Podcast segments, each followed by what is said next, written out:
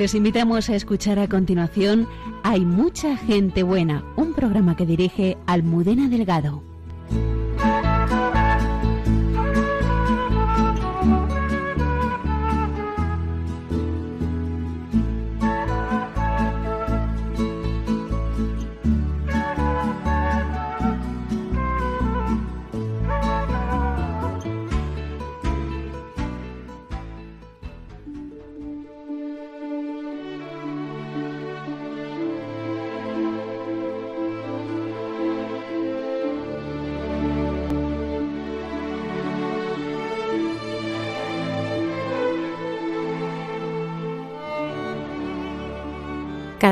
Son muchos los que ven la misa por televisión o la escuchan por la radio. Gracias a ello, personas que no pueden acercarse a los templos se sienten más cerca de su comunidad y se unen más al Señor. Esta noche nos acompaña el director de la conocida como Misa de la Dos, el Padre Juan Carlos Ramos, para desvelarnos los secretos del Día del Señor y para contarnos cómo nació su vocación, sus primeros años en misiones y cómo vive su fe. José Miguel Carretier vio su vida transformada en una adoración eucarística y desde entonces no ha dejado de adorar un solo día. Esta noche comparte con nosotros cómo son los inicios de una capilla de adoración perpetua. Desde Albania, el padre Miguel Márquez, superior general de los Carmelitas Descalzos, comparte la llamada a la fe que está suponiendo el contacto con una iglesia que tras la persecución está llena de deseos de entregarse al Señor. Estamos hechos para caminar juntos, para vivir en compañía. Y la hermana Carmen Pérez en Entre tú y yo nos ayuda a leer en esta clave la llamada del Papa Francisco a la sinodalidad. Saludamos a todos los colaboradores del programa y especialmente a Antonio Escribano que nos acompaña desde el control de sonido.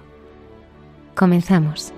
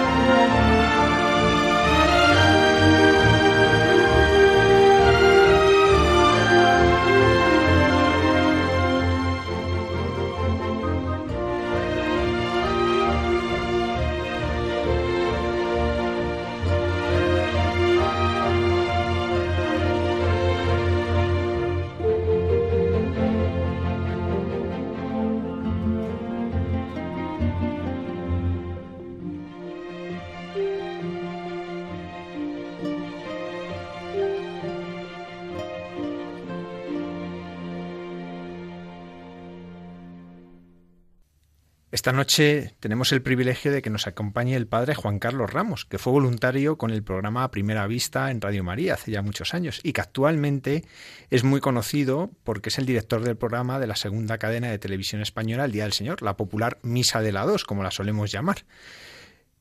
Y esta noche nos acompaña para contarnos todo lo que se mueve detrás de la misa de la tele y también para que podamos conocerle mejor. Buenas noches, Juan Carlos. Javier, buenas noches y muchas gracias por dejarme volver aquí a esta casa.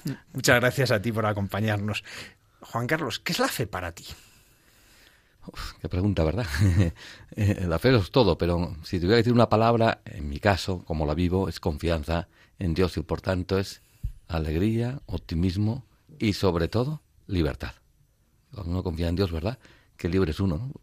Cuando empieza a perder miedos y si creces en la fe y ves que vas perdiendo miedos, vas perdiendo miedos con el tiempo y yo creo que si les voy a resumir diría que es confianza en Dios. Juan Carlos, ¿tú cómo descubriste la llamada al seguir al Señor en el sacerdocio? Pues muy normal, la verdad. Para mí no era una cosa rara, o sea, podía, era una opción en mi vida, ¿no? Como cualquier otra. Yo estudiaba en la universidad y cuando vas acabando la carrera te empiezas a pensar en tu futuro profesional y dónde yo la que voy a hacer, ¿no? Eh, hago unas oposiciones, busco trabajo eh, o, ¿por qué no? Eh, también puedo, no, no se me ha ido de la cabeza el poder ser sacerdote, era una posibilidad más. Lo pensé, lo valoré, lo hablé y, vi que, Dios me pedía eso. Pues dije, sin ningún drama y sin ningún tampoco nada especial. Digo, pues esto es lo que me pide Dios. Gracias a Dios, yo tenía la suerte de una familia cristiana, de una educación cristiana. En mi casa había sacerdotes, el mejor amigo de mi padre, íntimo amigo de mi padre, era un carmelita, que venía a casa cuando podía y cuando era un tipo formidable. El párroco de nuestra parroquia venía de vez en cuando y era amigo de la familia. O sea, que para mí era natural. Ser cura era una cosa más, entre otras, que podía ser en la vida, ¿no? Y cuando pensé que Dios me llamaba, dije, bueno, yo hoy, si me dicen que no, ya me lo dirá alguien. Y si me dicen que sí, seguiré adelante y fenomenal. Y así fue. O sea, que no fue nada muy, muy especial. ¿Qué, recuerdas tú de tu preparación para el sacerdocio? ¿Qué momentos así recuerdas que, han marcado más tu vida? Pues mira, no, sabría, a ver, ¿qué diría yo? Eh, em, recuerdo el principio de los estudios. Yo venía a estudiar ingeniería y aquello de la filosofía me parecía poesía. Entonces me recuerdo que me costó ¿eh? adaptar mi cabeza. Eh, a, la, a, la, filosofía. Esto no concluye nada, aquí no llega, no resuelve ningún problema, parece que queda todo abierto. Y entonces, por una mentalidad de ingeniero, es una cosa sorprendente. Superada esa fase, me apasionó después la filosofía y la etología. Y desde luego, ya cuando se va acercando el momento y cuando te dicen, oye, eh, prepárate que te ordenas, ¿no? Ahí, ahí cuando dice, eh, bueno, esto va en serio. Hasta ahora podía darme media vuelta y me iba, ¿no? Ahora parece que esto está confirmado que es a lo que me tengo que dedicar el resto de mi vida. Pero al mismo tiempo una alegría inmensa y eso sí que lo recuerdo perfectamente. Ya te vas a ordenar. Los principios de tu ministerio llaman la atención que son en la misión, que normalmente muchas veces los sacerdotes diocesanos se sale para la misión ya después de unos años, pero tú rápidamente te vas de misiones a Venezuela. Eh, ¿Tú siempre habías tenido esa llamada a la misión en el extranjero o cómo surge? No, pero pasó un obispo por aquí, eh, un obispo de venezolano, llorando mucho porque no, tenía clero como solía ser natural. Y yo no sé por qué en aquel momento, que yo, oiga, que yo me voy con usted. Hablé entonces con el obispo auxiliar de Madrid, Fernando, eh, eh, con eh, Pedro Golfín, que era entonces después obispo de Getafe, pero entonces era auxiliar de Madrid, y me dijo adelante, ¿no? Y, ya me ordené en Roma y, me fui directamente, mira, agradezco muchísimo, porque creo que los primeros años de sacerdocio, tener la oportunidad de hacerlo en una zona de misión, digamos, ¿no? Donde yo creo que en un mes allí aprendes lo mismo que en diez años en España, ¿no? Porque te tocan todas las situaciones condensadas en el tiempo, con lo cual que mis primeros años de sacerdocio, que a veces son difíciles también, porque el cambio, yo ni me enteré. Disfruté tanto, me lo pasé tan bien, aprendí tanto, que estoy, creo que fue una iluminación del Espíritu Santo el haber decidido irme yo en aquel momento. Y bueno, lo recuerdo con un cariño, yo me considero medio venezolano. Desde los seis años que estuve allí, eh, sigo teniendo muchos amigos, sigo y, y me duele lo que pasa en Venezuela, lo sigo, porque me quedó un cariño tremendo a esa tierra y a esas gentes. ¿no? De aquellos años de misión, eh, ¿qué es lo que más te ha marcado luego en tu, eh, tu ministerio posterior? Lo que más me ha ayudado era a, comprender mucho a todas las situaciones humanas, porque aquí las situaciones eran difíciles, eh, complicadas a veces, la mentalidad a veces es distinta, es el Caribe, con todas las consecuencias del Caribe, y creo que me abrió mucho la cabeza, la mente, para ser mucho más comprensivo con cualquier situación humana que se dé para tener, para tener paciencia con la gente. Porque como no sabes nada de las vidas de las personas, y es, es muy fácil juzgar. Y cuando sales de, como decía un sacerdote formador, salís del seminario, salís de la facultad y pues, como salís de West Point de Estados Unidos con el uniforme puesto y pensáis que no, y la vida es otra cosa, ¿no? Después. Entonces, me ayudó a tener mucha cintura, mucha, el confesonario en América, en Venezuela en concreto, donde pasábamos mucho tiempo todos los que estábamos allí, te enseñaba mucho de la vida y hacer eso muy comprensivo, muy misericordioso y decir lo que tengo que aprender, ¿no? Y, y descubrir lo que es el perdón de Dios y descubrir que la gente cambia y puede cambiar con la gracia de Dios y descubrir que yo mismo podía ser mejor. Y eso lo descubrí allí. Luego regresas a España y surge estudiar periodismo, ingeniería, teología, filosofía y teología. No, no, antes tuvo otro paso intermedio también, porque esto como a ti te pasa. O sea, tú eh, dices que el, eh, el, hombre propone, Dios dispone y el obispo descompone. el obispo tiene otros planes, ¿no? Cuando llegué aquí había recientemente dividido la diócesis y ya me fui a Alcalá. Y entonces el obispo entonces, don Manuel Ureña, me dice, bueno, hay que poner los tribunales aquí eh, eh, eclesiásticos que no existen, nos acaba de la Santa Sede, pues ya que llegas, estudia Derecho Canónico. Entonces me puse a estudiar Derecho Canónico y estar en una parroquia.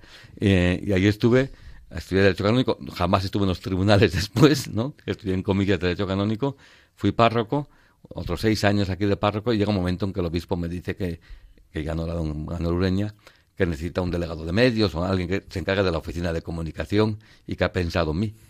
Y yo, yo no sé nada de esto, pero ha pensado en mí, yo creo que fue porque, es que esto es largo de contar, pero es que es divertido, ¿eh? las casualidades de la vida. Eh, yo estaba en mi parroquia y un día un feligrés me viene y dice, oye, tú puedes venir a un programa de televisión. Era un tipo que trabajaba en televisión, en un redactor, y se ve que se les había caído un invitado en algún momento, era en Telecinco. Y, y dije, bueno, voy a preguntarle al obispo, claro. El obispo dijo, sí, por supuesto, vete, ¿no? Eh, sin problema y tal, ¿no? Fui y, y, repetí unos cuantos, acabé haciendo, interviniendo en algún programa que no si te acordarás tú de Crónicas Marcianas. Sí. Pues me, me tocó estar eh, hablando de cosas muy raras, ¿no? Eh, y yo creo que el, el, haber estado ahí hizo que el obispo siguiente dijera, bueno, este que por lo menos algo sabrá, ¿no? Porque no había otro en la diócesis en aquel momento que hubiera estudiado periodismo. Y entonces me puse a estudiar periodismo, un máster en la COPE y después el, en el CEU y, y empecé a hacer aprender a ser eh, periodista haciéndolo, ¿no? O sea, ejerciendo. Bueno, muy bien, muy divertido. Y otra época de la vida, ¿no? De, de, de, de a la oficina de comunicación, cosa, pero como nos pasa a todos, ¿verdad? Que acabamos, esto es la, la, gozada de ser sacerdote, que uno no sabe lo que va a hacer con su vida. ¿Quién te iba a decir a ti que va a ser vicario general? Nadie. Nadie, ¿no? Nadie. Que tu vida va a ser la que es, ¿no? Con lo cual es un libro abierto y es una gozada, saber, bueno, mira, lo que sea, ¿qué más da? ¿Qué más me da? Donde me pongan, ¿qué más me da? ¿Eh? Esa es la confianza del principio, ¿no? ¿Qué, más me da? ¿Eh?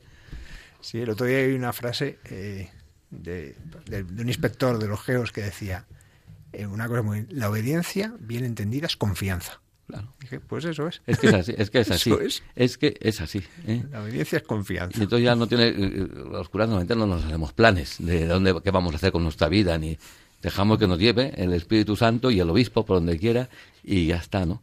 Y es como lo disfrutamos tanto, claro, porque eso es parte de nuestra libertad, claro. ¿Qué más me da?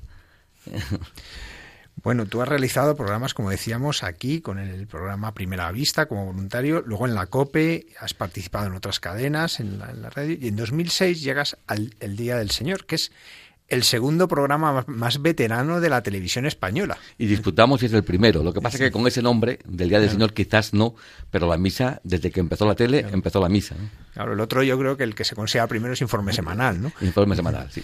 Eh, ¿Cómo surgió esta oportunidad? Bueno, yo siendo ya delegado de medios en mi diócesis, que era Alcalá de Henares, me llaman de la conferencia episcopal porque se jubilaba mi antecesor, Jesús López Sobrino, muy conocido de todo el mundo, ¿eh?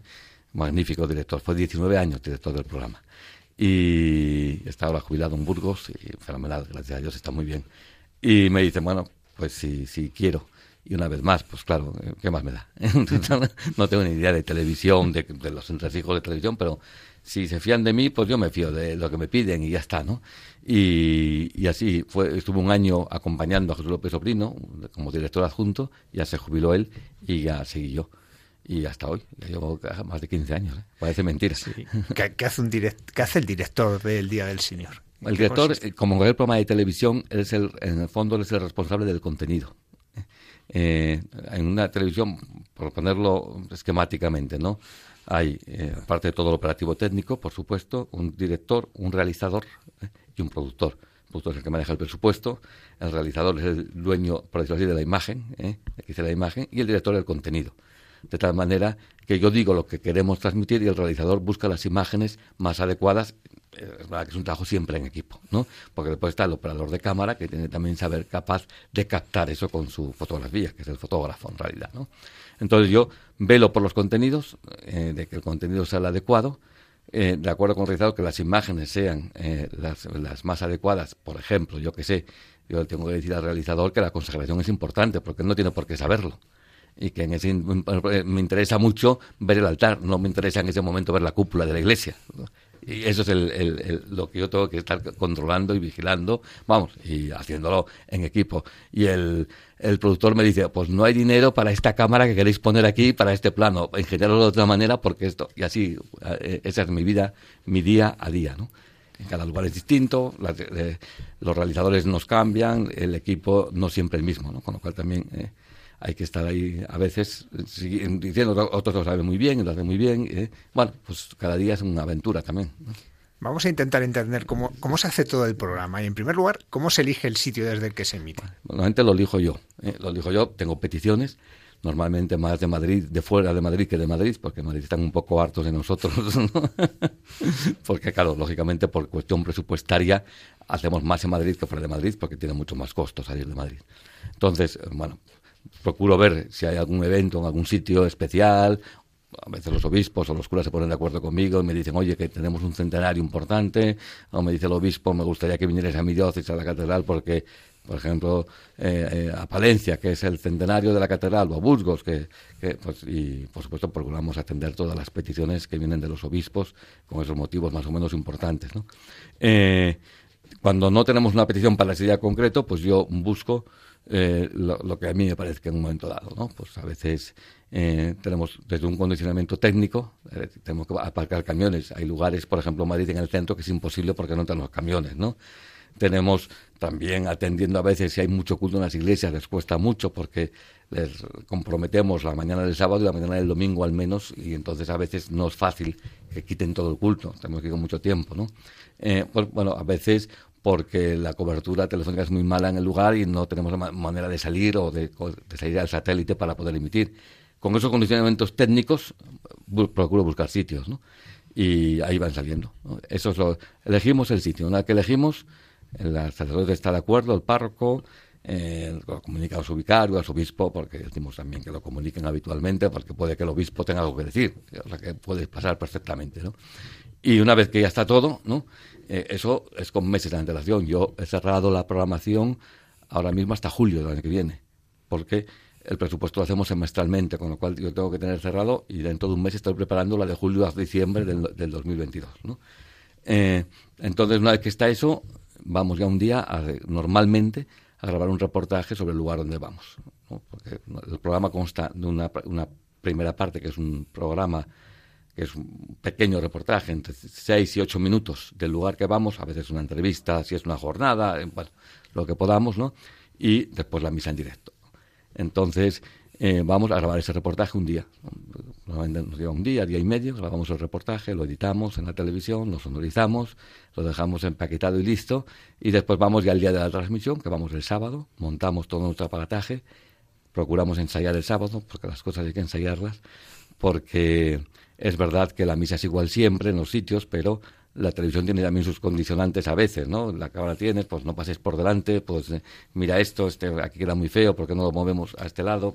Cosas de ese tipo. Por eso hacemos un ensayo el sábado después de que tenemos montado todo y ya el domingo vamos por la mañana de temprano, rematamos el ensayo y emitimos la misa a las diez y media en directo. ¿Como cuánta gente al final trabaja en todo este proceso? Pues tiene que ser es muchísimo, vamos. El reportaje lo vamos a grabar normalmente, vamos un realizador, va un operador de cámara dos y yo, cuatro, y la producción que va a ver si se puede celebrar o no, bueno, que está un rato aquí también viéndolo, ¿no? Eh, cuando vamos a montar ese reportaje, hay otra persona que está montando con nosotros, que es el montador. Y cuando vamos a sonorizar, hay una persona que se llama el ambientador musical, que es el que pone la música, y el técnico de sonido, que es el que mezcla los sonidos, ¿no? con el, texto y tal. Eso en el reportaje. En la misa, en el directo, pues participamos entre 20 y 25 personas. Depende del lugar, que hay un... Pero es lo que el directo estamos 20 o 25 personas. Sí, es que me parece importante, ¿no? Que, la, cuando uno ve la misa en la tele, pues claro, ve una misa en una parroquia, pero no se da cuenta del grandísimo esfuerzo que hay detrás y, un trabajo excepcional. Yo he tenido una oportunidad varias veces de participar eh, es un trabajo excepcional porque va todo medido. Son magníficos profesionales en televisión española. Esto es lo que hay, ¿no? Sí. Pueden ser creyentes, menos creyentes, pero todos tienen el proyecto profesional de hacerlo bien y procuran hacerlo lo mejor posible. Hay gente que le gusta más la misa o le gusta menos, pero para ellos es su profesión, es su trabajo y eh, el 99,9% procuran hacerlo muy bien y son muy buenos realmente, ¿no?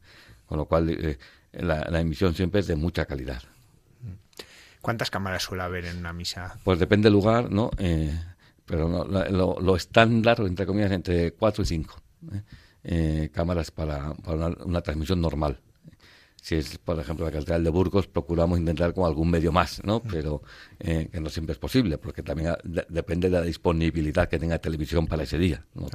si coincide que tienes un partido de tenis y que tienes no sé qué cosa, pues hay menos medios. Entonces, bueno, eso es labor del productor normalmente, de recabar los medios necesarios y normalmente conseguimos, por supuesto, para hacerlo dignamente en cualquier caso.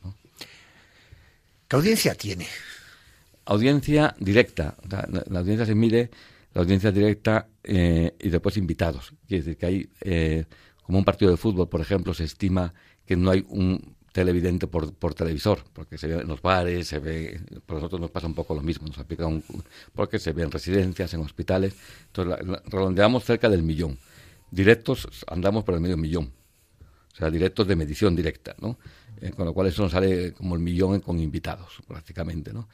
En este momento estamos en el SARE, que es el porcentaje de la audiencia, de la gente que está viendo la televisión en ese momento, ¿no? ¿Cuánto porcentaje está viendo la misa a las diez y media en toda España? Pues estamos ahora mismo entre el 11 y el 13%, lo cual es, el programa más visto en ese momento de la televisión. De la 2, por supuesto, la 2 tiene, que nosotros estamos, una media diaria más o menos, lo ven un 2,5%, nosotros cuadriplicamos la media de la cadena, lo cual es una burrada, muchísima audiencia. En algunas ocasiones surgen bulos, ¿no? Que además eh, de esto hay alguno que sigue llegando a WhatsApp periódicamente, aunque no tenga ya ninguna, ninguna cosa en la realidad, pero surgen bulos de que se quiere quitar la misa de la tele. ¿Tú cómo vives esto? Bueno, es verdad que un momento que se quiso quitar, vamos, se quiso quitar una moción de Podemos en el Parlamento pidiendo que se suprimiera, curiosamente, una cosa que a mí me sorprendió mucho. No pedían la supresión de la programación religiosa, sino solo de la misa. Esto qué sorprendente es esto, ¿no? Eh, pedían la, supresión de la misa en directo, que se quitara. Evidentemente no prosperó. ¿eh? Eh, y a partir de ahí se supone que cada poco ¿no? vuelven. Bueno, no pasa nada tampoco, ¿no? Ese día que, que se movilizó la gente, porque eso sí había sido real, que Podemos he llevado al Parlamento, hicimos un 21% de audiencia, hay récord histórico de toda la televisión, ¿no? Eso no lo consigue la UNO desde hace 20 años ni siquiera, ¿no? Un 20% de, de, audiencia, con lo cual hubo una movilización social espontánea, porque desde luego el programa, desde la tele, desde luego no movimos nada, sino que fue la propia gente que se movilizó. Por tanto, bueno, de momento está ahí, no, no ha vuelto a pasar nada, nadie ha vuelto a decir pues algún día se lo planteará alguien, pues posiblemente que se van a plantear que por qué tenemos una misa católica en televisión española. Eh, eh, bueno, pero es la gente que entienda que la televisión española es un servicio público y que evidentemente tiene demanda social, porque lo atestiguan así las audiencias, pues es muy difícil, es decir, es ir contra la gente, no es ir contra la iglesia ni contra un programa, sería ir contra la propia gente. ¿no? O sea que que no sé, sería a mí me parecería disparatado, eh, porque hay demanda social, es un servicio público que evidentemente está demandado por la sociedad, pues ¿por qué no lo vamos a dar? No, no hace daño a nadie ni molesta a nadie. No, no debería molestar a nadie, vamos. Además es curioso porque incluso gente que no es practicante, es decir, que no va a misa el domingo, tiene cariño a la misa de la dos, ¿verdad? Yo te comentaba antes, ¿verdad? Tiene cariño porque genera muchos afectos. Mucha gente ha visto la misa a retazos cuando estaba cuidando a su padre, a su madre, en situaciones complicadas, difíciles, de enfermedad, de soledad. Eso genera un afecto muy grande, ¿no? Porque recuerda, mi padre la veía siempre, esto te dicen muchas veces, ¿no? Mi madre la veía siempre y yo que iba a estar, pues la veía a ratos, pues... ¿eh? Eh, yo tengo amigos ateos que han visto la misa por eso porque estaban acompañando a sus padres, y sus padres dicen, bueno, yo quiero ver la misa, ¿no? Con lo cual, eso genera, yo, más que audiencia, generamos una comunidad de personas. Con, con tantos años, es raro alguien en España que no haya visto alguna vez algo de este programa. Es rarísimo encontrar a alguien que no haya visto nunca nada. En algún momento ha visto algo, aunque sea de refilón. Entonces, claro, eh, ha generado una, una, comunidad muy grande de personas y bueno y unido eso a momentos muchas veces complicados de la vida no el militar que estaba en misiones internacionales y te vio por internet. Eh, el navegante estamos siempre en enfermos y es verdad pero también eso el navegante que está en alta mar y que no tiene misa y lo ven en el barco.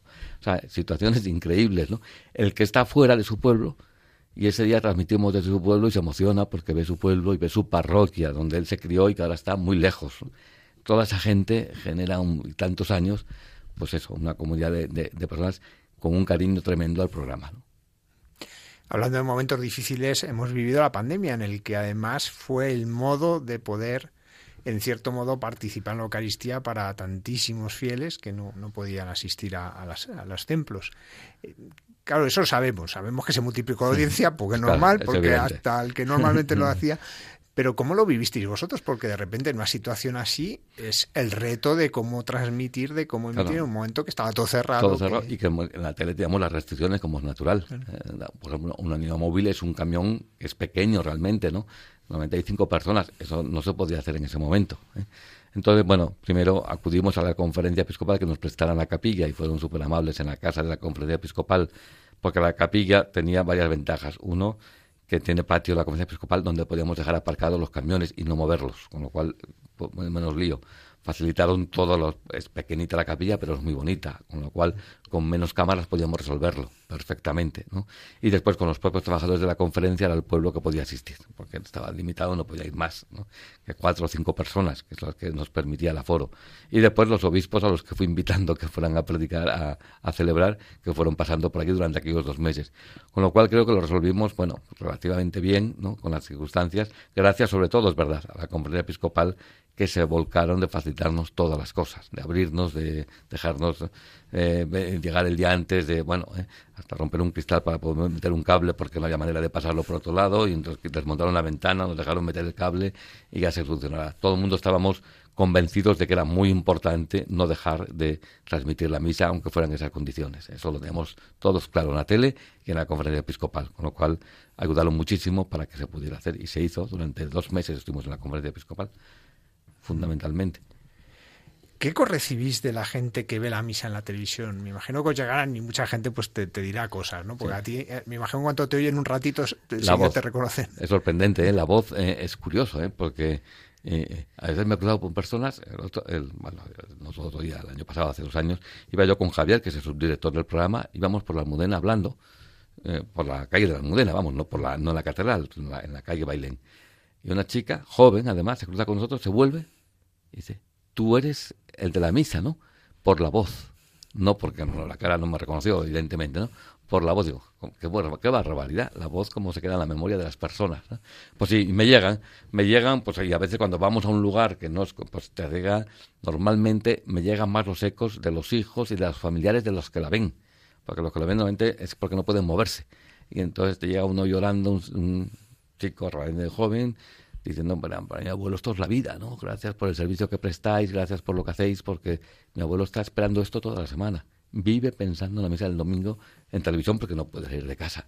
O el testimonio de la persona que se visten para asistir a la misa en televisión española y ese día se ponen de domingo porque consideran que está en la misa, ¿no? Eh, y eso te lo cuentan, ¿no? Eh, bueno, para mucha gente es el único programa que ven en toda la semana porque la televisión descansa, les aburre, no, no, pero la misa sí, la siguen. Por lo tanto, yo no me gusta tampoco, no me gusta, es un programa de televisión, es otra cosa, ¿no? Creo que entramos un capítulo distinto, ¿no? Igual que tenemos audiencia, bueno, no sé si hablar de audiencias, es otro tipo de, de lo que tenemos es otra cosa, ¿no? Es una cosa peculiar, ¿eh? pero no, no es un programa de televisión. Va, trasciende lo que es un programa de televisión, porque toca directamente el corazón de las personas, curiosamente, ¿no? Sobre todo cuando, porque nuestro público en general es gente que está en situaciones complicadas, muchos de ellos. Y entonces se nota. Y bueno, pues esos testimonios llegan, esos sí que son muy comunes, ¿no? de, mucha gratitud, de mucha gratitud. Por eso Yo a veces digo, oye, no me lo digáis a mí, escribirlo a la televisión, porque es bueno también. Hay gente que protesta también, ¿eh? que por qué transmitimos la televisión católica, la iglesia católica, la misa los domingos, o por qué ponemos ese colegio que es un colegio religioso, o por qué, bueno, tonterías, ¿no? Eh, pero hay gente que enreda. Y los buenos, los que están partidarios, lo que les gusta la misa, no escriben nunca a televisión. Yo animaría a la gente que también escribiera agradeciendo a Televisión Española, para que también llegaran esos mensajes. Oye, que hay mucha gente que le está haciendo mucho bien y que lo está demandando. Porque cuando el presidente de Televisión Española comparece, que tiene que hacerlo una vez al mes, en el Parlamento, siempre van preguntas en este sentido. De enemigos de que no quieren que esté la misa en la tele. Entonces, no, que le damos argumentos al presidente y también escribimos los que queremos el programa y, oye, pues yo tengo aquí tantas cartas que me dicen que, están muy contentos con la misa. O sea, que, es más importante a veces de lo que parece. Pero bueno, eh, es una gozada ¿eh? también ver que parece mentira el bien que hace eh, las cosas que hacen con cariño. Y las hace con cariño sobre todo el que preside esa celebración, los monaguillos que están, los lectores, todo el mundo que participa a los que yo hablo con ellos habitualmente antes y les digo, bueno, pues les, les recuerdo, pensad que os está viendo mucha gente, que para muchos de ellos es la única manera que tienen de asistirse especialmente claros, ¿no? especialmente hacer las cosas bien, con calma, y para integrarlos en esta celebración en la medida que ellos puedan. Y, lo, hacen, y ponen esfuerzo, y, los párrocos se vuelcan para que ese día salga bien, no por, por presumir que bien hago las cosas en mi parroquia, sino por ayudar a que la gente que está en casa se pueda incorporar en la celebración. Y eso lo percibes, y eso la gente no puede dejar de notarlo. Sí, yo siempre digo, al principio uno está nervioso y luego ya eh, se mete en la misa y ya se le olvida que hay cámaras. Efectivamente. ¿eh? Y, estás para que la gente participe lo mejor posible y ayudar, que para eso estamos. ¿no? Y es verdad que eso los sacerdotes lo suelen hacer y lo suelen hacer muy bien. Se lo preparan, se lo... Bueno, eso es de agradecer, ¿eh? eh porque uno en su parroquia pues, pues, sabe a quién habla y más o menos pues es fácil cada domingo, pero ese día le pones un reto, que es que hablar a gente que no conoce. Mm. Y eso siempre es más difícil y eso siempre exige un cierto nervio, sabes que te está viendo mucha gente y que puede... Pero se vuelcan, de verdad, eh, no para quedar bien, sino para ayudar a la gente. Y este mensaje lo tienen clarísimamente interiorizado los sacerdotes y todos los que participan. ¿eh?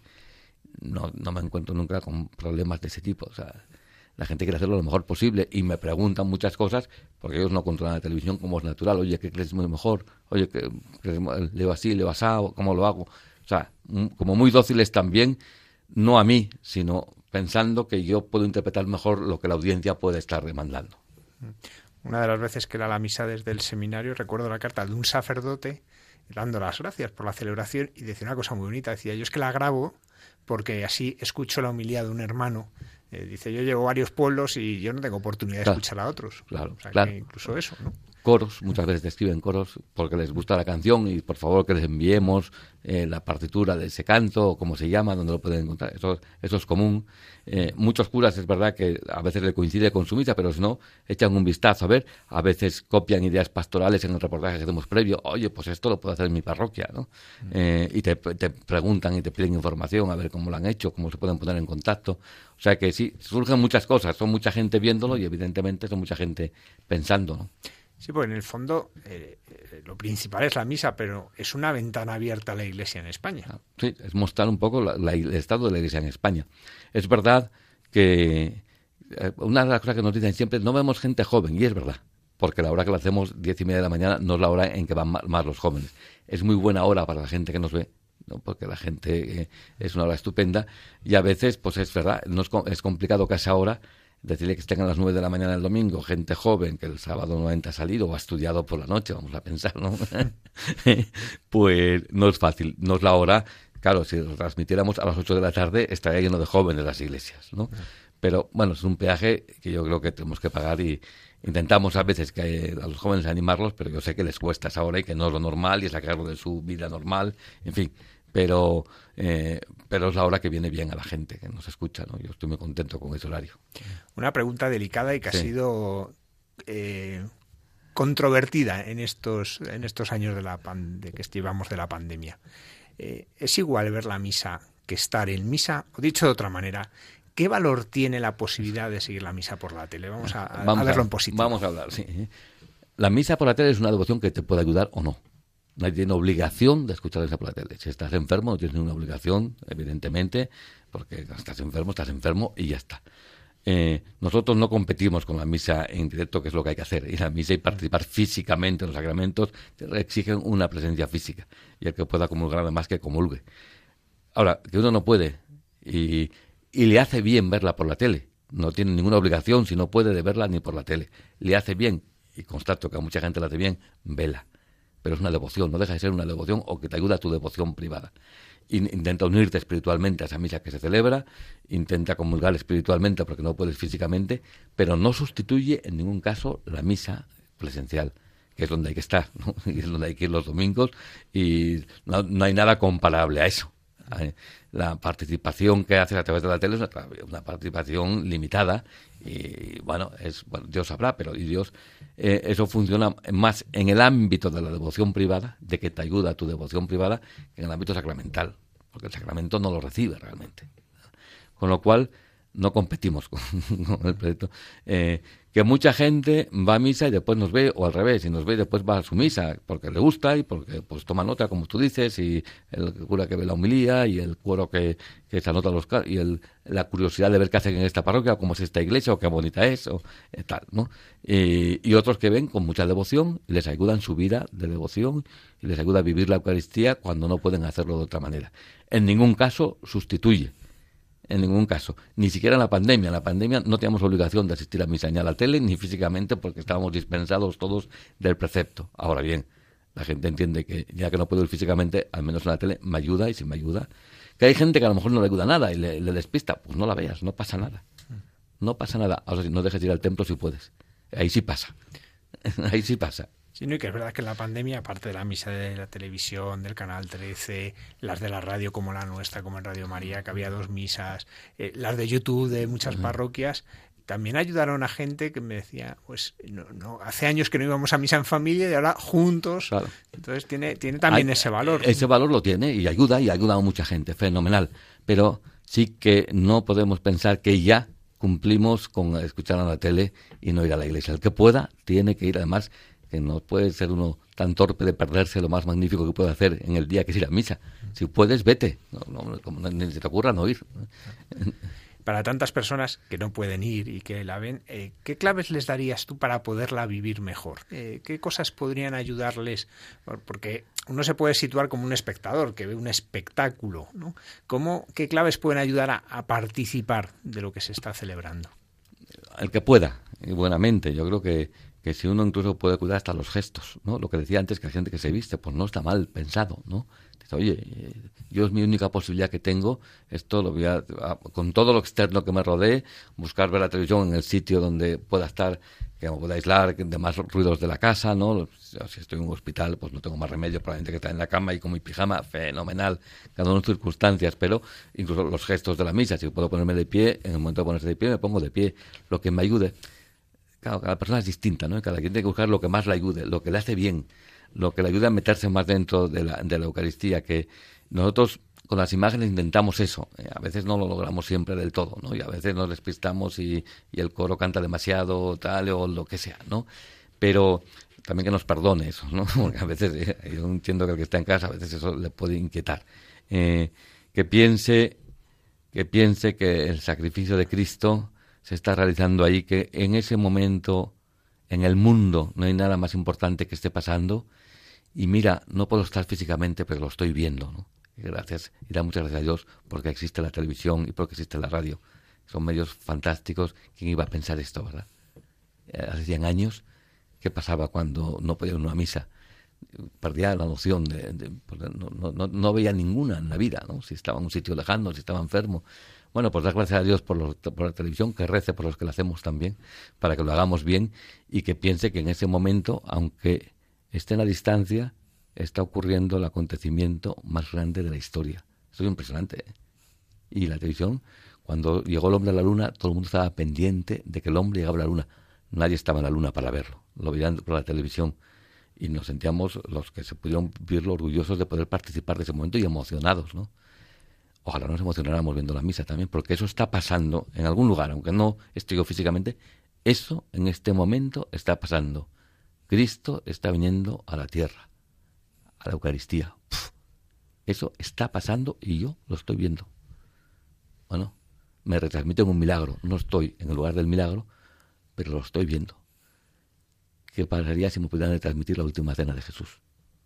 Estaría como un clavo en la tele para ver la última cena. Hombre, no estoy, no puedo comulgar el pan que me dé el Señor directamente, pero estoy viéndolo. Algo es algo. Juan Carlos, tú que ayudas a cientos de miles de personas todas las semanas a vivir la misa, ¿tú cómo la vives? Pues mira, yo la vivo, yo estoy capellán de un monasterio donde celebro la misa habitualmente, a diario, ¿no? Eh, pues la vivo como puedo, como todos.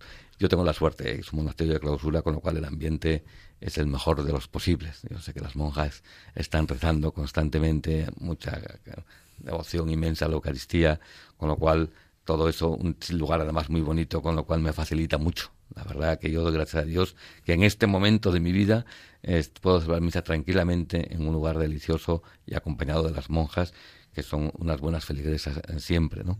Y procuro, como celebro normalmente por la mañana temprano, pues por la noche lo que hago antes de dormirme es leer el Evangelio de la, que voy a leer en la misa del día siguiente, para intentar dormirme pensando en ese Evangelio.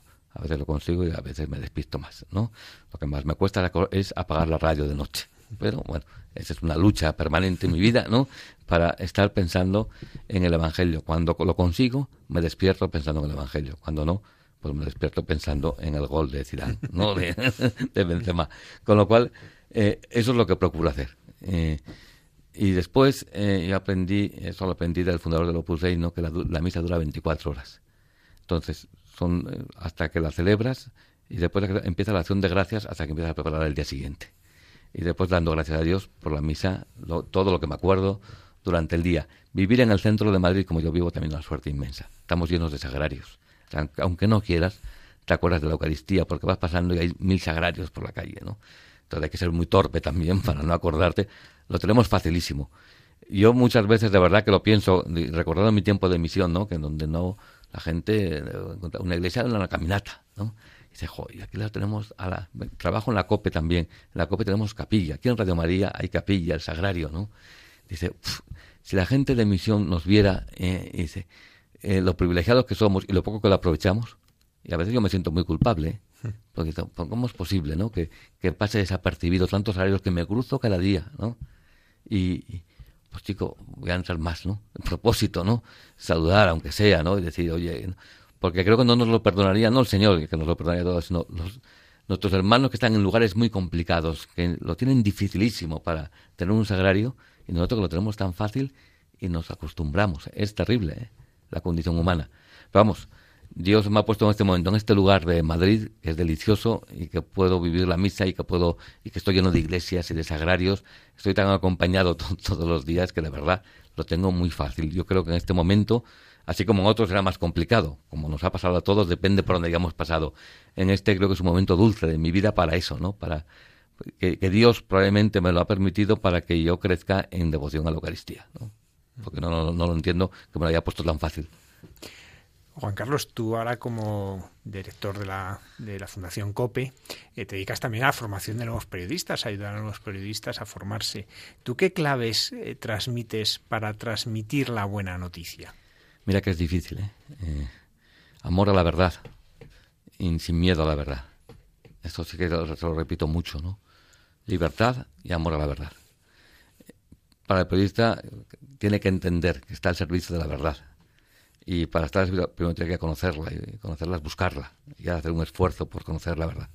Esto se lo repito, el día a día de los periodistas es muy precipitado, no da tiempo a profundizar habitualmente, menos en la radio, que es un medio inmediato, eh, pero, pero no podemos renunciar a eso, la búsqueda incesante de la verdad y que amen mucho la verdad, y que no tengan miedo a la verdad, y que sean honrados, porque claro, la, la segunda parte del problema es que cuando uno se encuentra la verdad y la verdad le hace cambiar, que sea honrado para reconocerlo y cambie. Porque lo otro es el cinismo de, bueno, dónde está la verdad, pero no me líes, ¿no? Entonces, amor a la verdad, eh, eso es fundamental, y libertad. Pues ya tiene que ser libre para decir lo que piensa, lo que, lo que de verdad opina, pero la libertad sin honradez no sirve de nada. Porque está al servicio de la verdad, no puede estar al servicio. Y eso es muy complicado a veces, porque hay muchos intereses por el medio, porque no es fácil, porque el pobre, los jóvenes, que es lo que más yo me dedico, pues tienen su, su tarea y, su, eh, eh, y sus jefes y, el día a día y el sacar la crónica en el tiempo determinado y no piensan mucho, pues bueno, hay que ayudarles a que piense. Por tanto, mi tarea también es ayudarles a que piensen más, a que dediquen más tiempo a la lectura, al estudio. Eso tienen que hacerlo los periodistas porque no, no van a contar la verdad. Entonces, esa yo creo que es la principal clave, amor a la verdad, que es lo que reza también el Evangelio, lo que está escrito en la copia de mortas partes, la verdad os será libres. ¿no? Entonces, búsqueda incesante de la verdad y servicio a los demás, en, la verdad. Es importantísimo que hoy en día, ¿eh? donde la mentira campa por sus respetos en tantos lugares, ¿eh? donde a veces uno se asusta, como se miente descaradamente y como se miente sin pestañear, ya asusta más todavía. Es decir, amad mucho la verdad y no tengáis miedo a la verdad. Juan Carlos Ramos, eh, director del programa El Día del Señor de la segunda cadena de televisión española. Muchísimas gracias por habernos acompañado en esta que siempre será tu casa. Gracias a ti, un placer, un gusto venir aquí. ¿eh? Y gracias también a ti y en tu nombre también a tu diócesis, por ejemplo, de Getafe. Es decir, yo os doy mucho la vara. y llamo de cuando, oye, tenéis una iglesia para este verano, para tal. Mm. Siempre. Yo doy gracias a Dios, ¿eh? porque si no sería imposible hacer este programa. ¿eh?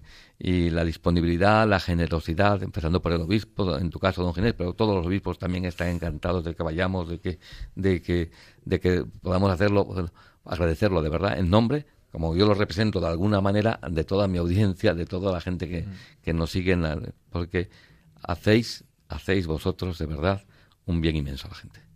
Pues muchísimas gracias, Juan Carlos. Gracias.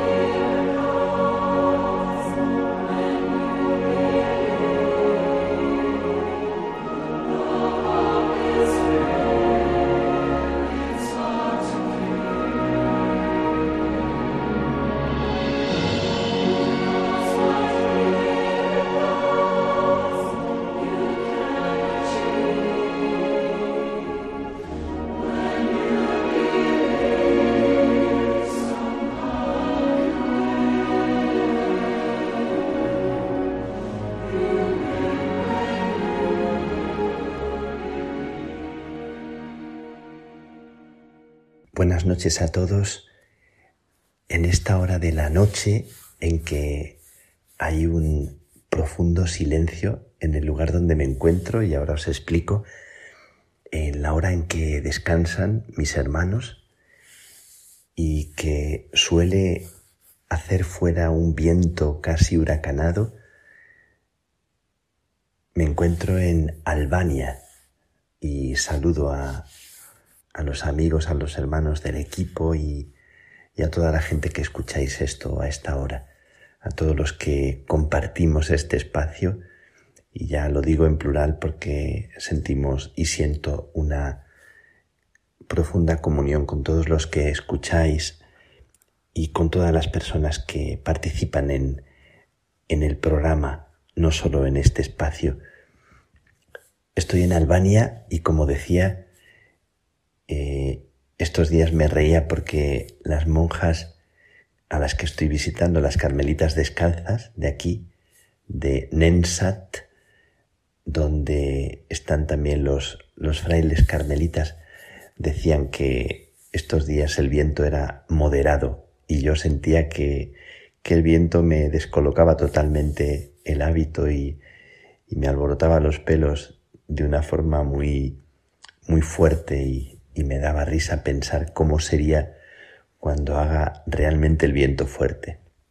Estoy en esta montañita, en este lugar, he venido a este país, un país pequeño, un país que ha sufrido tanto y os quería hablar de la impresión de esta acogida en este, en este rincón de Europa que no es la comunidad eh, económica europea, es un país fuera de la comunidad económica europea y, un país tan pobre, la tierra de la Madre Teresa de Calcuta, una tierra que está regada con la sangre de, muchos, de muchos mártires.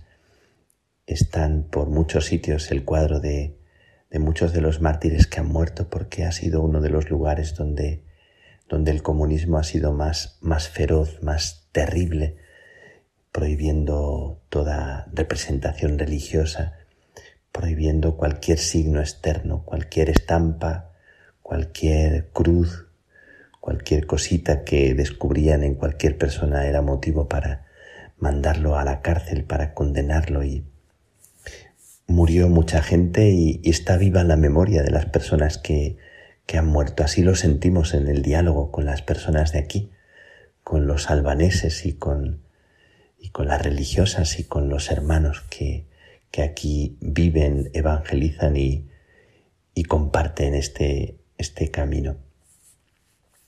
Hablando de, de esta feroz persecución eh, terrible que terminó en los años 90, eh, hace tan, tan poco, en la iglesia las carmelitas descalzas tienen una imagen de Santa Teresita y nos explican eh, emocionados la historia de, esta imagen, que es una imagen que, que se conservó y esta imagen ha estado en el Museo del Ateísmo.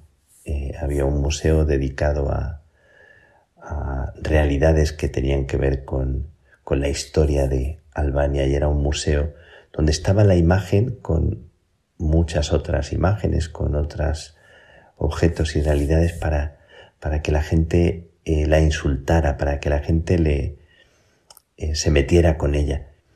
Y ahora está aquí en la iglesia de las Carmelitas. Entonces resulta sobrecogedor tener esta imagen así cerca y poder ahora orarle, bendecir a Dios y pensar la gente que habrá pasado por delante de esa imagen eh, haciendo burla o profiriendo algún tipo de, insulto. Bueno, esto que, que, el ser humano es capaz de hacer cuando no conoce, cuando no conocemos las cosas, ¿verdad? Y lo que se encierra, eh, especialmente pensando en Santa Teresita, una mujer que está tan llena de un amor limpio. Y por eso quería mm, ahora hacerme eco de todo lo que estoy viviendo aquí, porque me parece como tan, tan especial, tan, tan fuerte que este sufrimiento, esta herida que está en, en la carne y en la memoria tan reciente de la gente, se está haciendo vivo en mí como una llamada fuerte a, la fe que comparto con vosotros.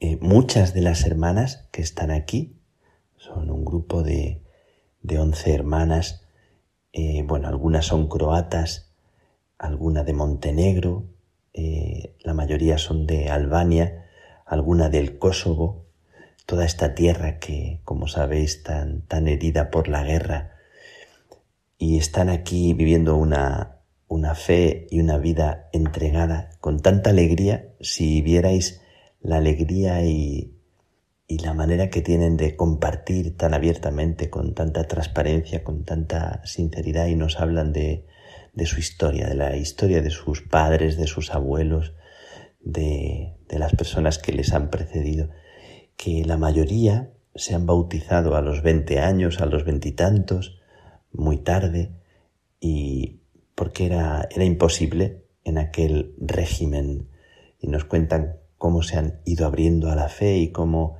están tan sedientos de, de darse a, a Dios y de descubrirle y de conocerle y lo comparten con, con tanto gozo como perciben y sienten la palabra de Dios en medio de su camino y le piden a Dios esta fuerza y esta, esta luz para ellos y para toda la gente que se hace presente aquí y que vienen a pedir consuelo. Tienen una fe muy muy grande en la oración y en el poder de la oración de, de estas mujeres que, que les bendicen con la vida y con el silencio y que les encaminan para que recen al Señor.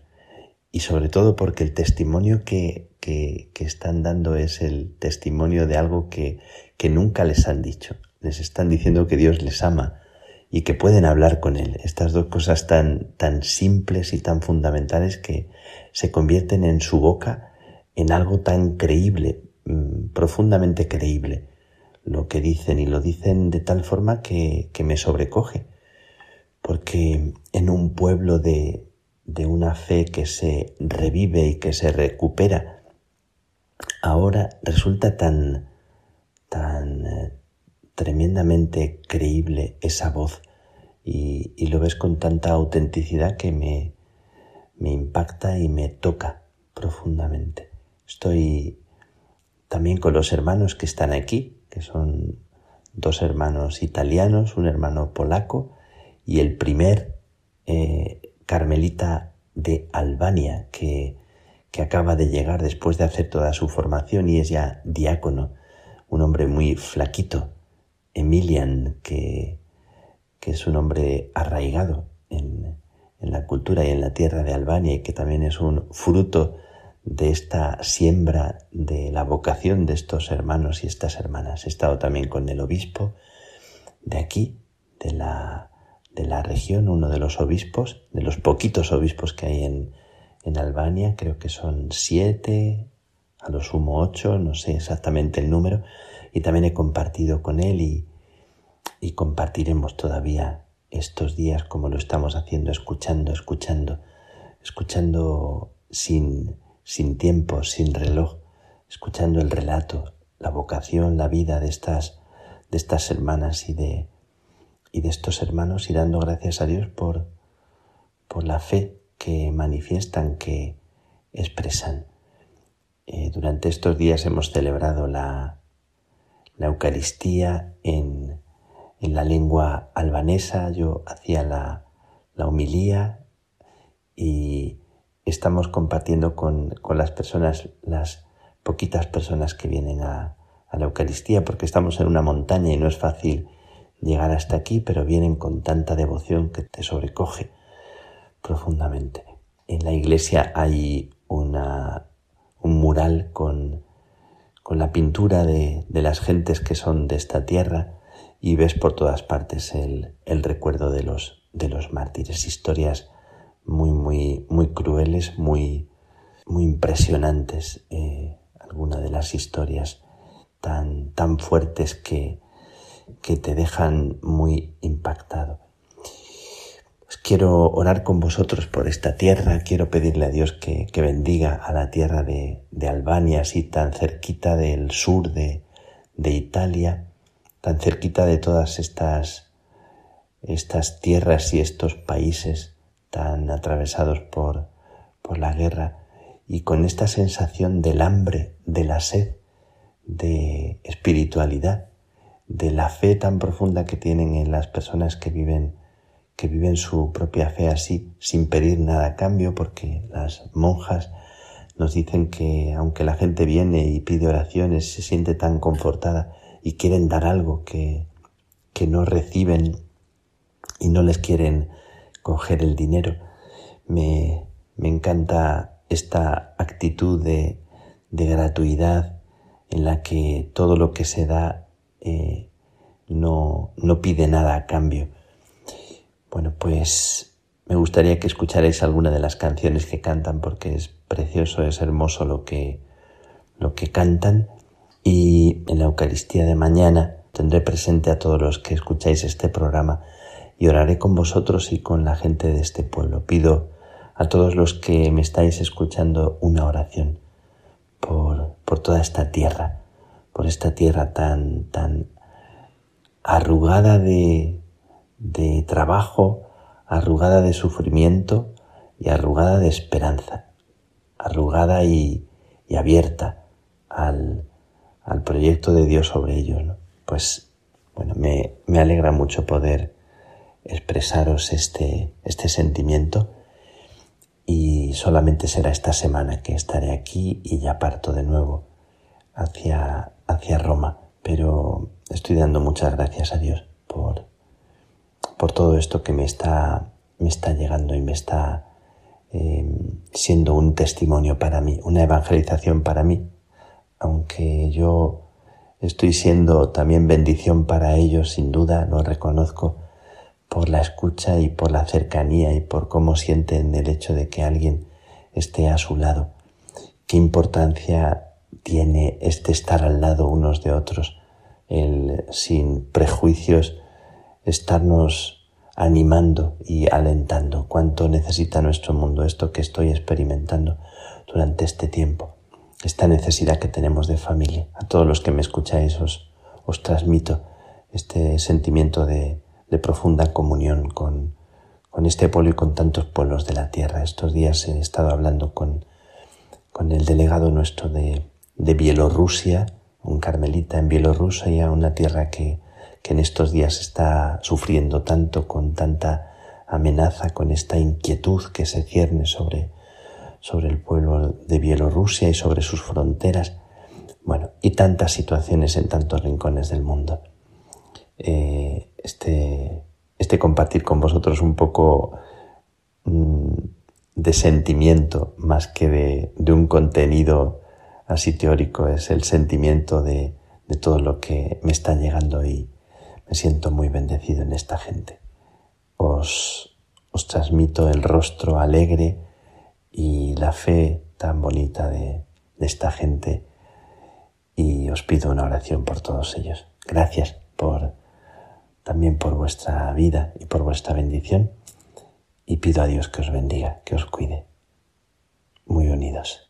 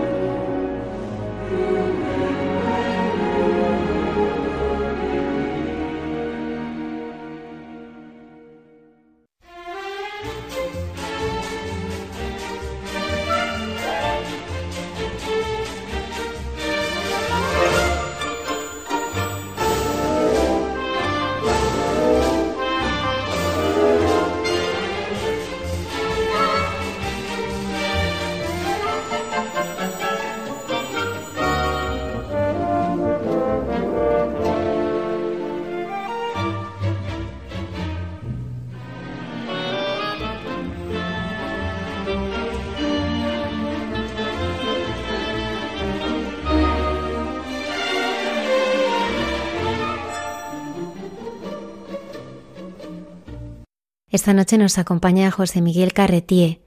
Él se casó hace 35 años y es padre de cuatro hijos y abuelo de un nieto. Hace 15 años el Señor le cambió el corazón en una adoración y desde entonces no deja de acudir cada día al encuentro con Jesús Eucaristía. Buenas noches, José Miguel.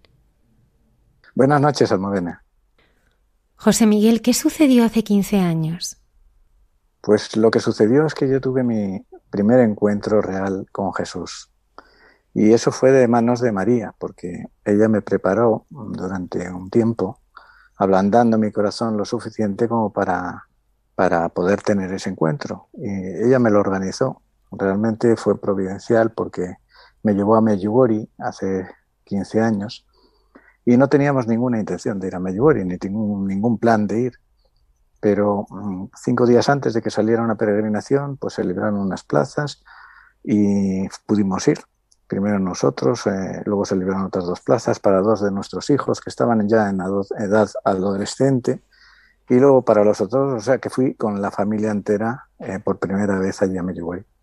Y allí pasó pues una cosa para cambiar completamente y transformar toda mi vida a partir de ese momento. Y es que la primera, pues, eh, eh, era un 12 de octubre de 2006 y tuve una iluminación de la conciencia, en el sentido de que pude comprender que todo lo que yo había hecho incorrectamente en mi vida, todos mis pecados, todas mis faltas, todas mis omisiones, todas mis ingratitudes, eh, aquella visión realmente de todo lo que me había pasado en mi vida, pues me produjo un dolor tan grande y un arrepentimiento tan profundo que necesité enseguida hacer una confesión general de toda mi vida.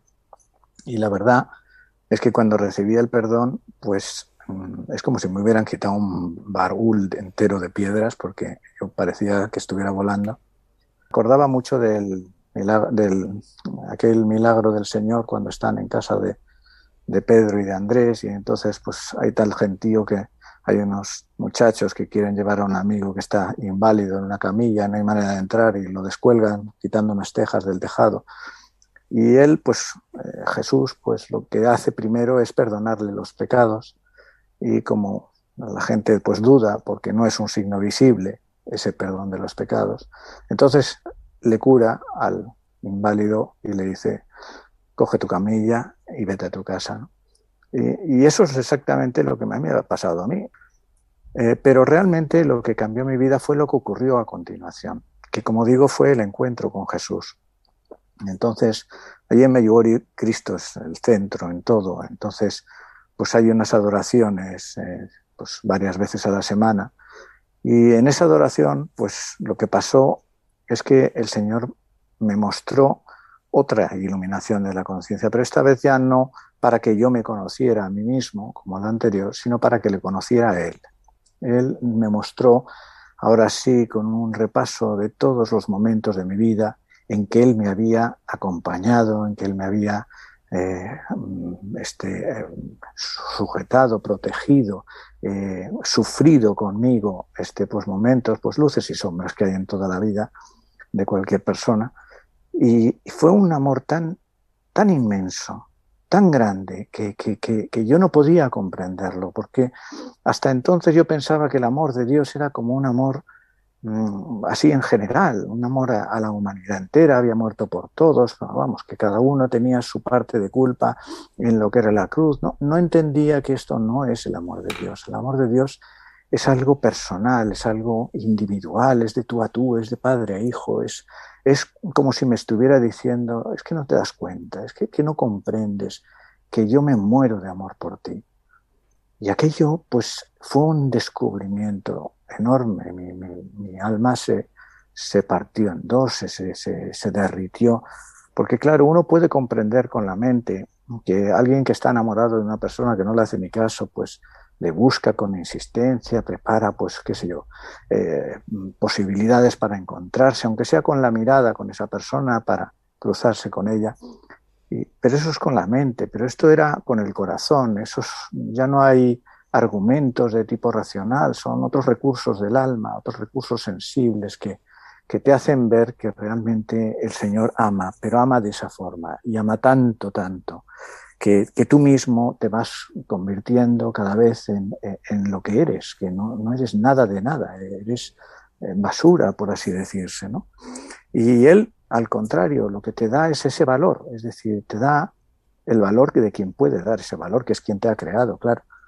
Y entonces te das cuenta de cuánto, hasta qué extremo te ama el Señor y además que te ama con esa, con, esa particularidad tan personalmente. Y entonces sí lo pude integrar ya no con la mente ni con el corazón, sino con el espíritu. Es cuando verdaderamente me doy cuenta de que Él me eleva, de que Él me, quiere, que soy lo más importante para Él. Es que daba esa impresión de que no le importaba nada más que mi propio corazón. Y entonces ya sí, entonces cuando se incendia el alma, realmente se abre un incendio, un, un fuego interior que ese ya nunca se acaba. Por eso, a partir de ese momento, mi vida cambia porque, porque conozco el verdadero amor de Dios y cómo es, cómo nos ama a cada uno de esa manera. Y pues claro, eh, primero es después de tomar una decisión realmente de que esto, esto es otra cosa, es otra dimensión, o sea, es ahora la sed de ser santo, es, ahora cambiar completamente, es, es, descubrir la perla de la que habla el Evangelio, de ese tesoro escondido. Pero no sé por dónde empezar, entonces le digo, Señor, no, sé por dónde empezar. Y, el Espíritu Santo me, pone delante la imagen del milagro de Caná, donde de nuestra madre que tanto me había protegido desde niño y que me había llevado a ese encuentro, le dice al Señor, le dice a los criados, haced lo que Él os diga, ¿no? Pero yo lo entiendo al revés, es decir, es como si el Señor me dijera, haced lo que ella os diga. Y efectivamente, ella tiene un manual allí, es el, atajo, el manual del atajo, de, cinco cosas que hay que hacer. Habla del rezo del Santo Rosario todos los días, la confesión frecuente, como mínimo una vez al mes, eh, la lectura de las Sagradas Escrituras, el ayuno a pan y agua los miércoles y los viernes, y la Eucaristía, lo que es la misa y lo que es la adoración eucarística. Y yo me pongo a hacer todo eso. El, ayuno, la verdad es que me costó unos meses, pero eh, la más importante de todas es la última, porque todas las otras cuatro conducen a Jesús. La misión de María es llevarnos a Jesús. Ella está feliz simplemente con que sus hijos vayan y se encuentren con Jesús. Y entonces descubro en la adoración que esa es la fuente de toda santidad, como dice la plegaria eucarística. Es de donde sale realmente la bondad, la belleza, el amor, todo eso que si te apartas de Dios, pues te encuentras con la mentira, con el odio, con la venganza, con la maldad porque realmente la única fuente de agua viva, la fuente de salvación, es donde está Él.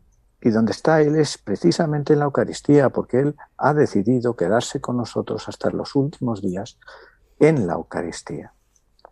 Y ahora pues este, claro, una vez que uno encuentra pues que ahí es donde está el corazón de Jesús, pues empieza a cambiar todo, porque ya te das cuenta de que Él mismo te va transformando. Realmente lo que se necesita en la adoración es simplemente tener el corazón abierto con un poquito de fe, porque el resto de la fe lo recibes precisamente en la adoración eucarística, donde está el Señor, que es realmente el único que da el don de la fe. Nosotros vamos allí, pues, con la poca fe que tenemos, pero como aquel padre que intercedía por su hijo y le decía al maestro, ¿tienes fe? Y él contestaba, pues tengo, pero pon lo que me falta. Y en la Eucaristía, en la adoración eucarística, pues tú vas como un niño, vas humildemente, vas adorando al Señor porque es tu rey, porque es tu Señor, porque es tu Padre, y tú no eres nada, eh, y solamente lo que pides es que te llene con su, con su Espíritu, que te llene con el Espíritu Santo tu corazón. El Espíritu Santo es el amor de Dios y el amor de Dios es el que verdaderamente transforma un corazón. Por eso, cuando te pones ahí delante, tampoco tienes que romperte la cabeza, simplemente te pones como un niño, abandonado completamente delante del Señor, que es quien verdaderamente va a hacer su obra. José Miguel, ¿qué es adorar? Pues adorar son muchas cosas, porque, como digo, una de las cosas que realmente uno tiene que esperar o buscar es la fe. Pero lo primero es ponerse en situación. Esto es un gran regalo, pero es un regalo tan inmenso que si la gente supiera el regalo que es, habría bofetadas para entrar en una adoración. Realmente no haces más que recibir. Recibes muchísimo porque tú qué vas a dar. Tú das tu reparación, das tu corazón, pero si el Señor es dueño de todo, realmente lo que quiere el Señor es darte la salvación. Él quiere que todos sus hijos se salven.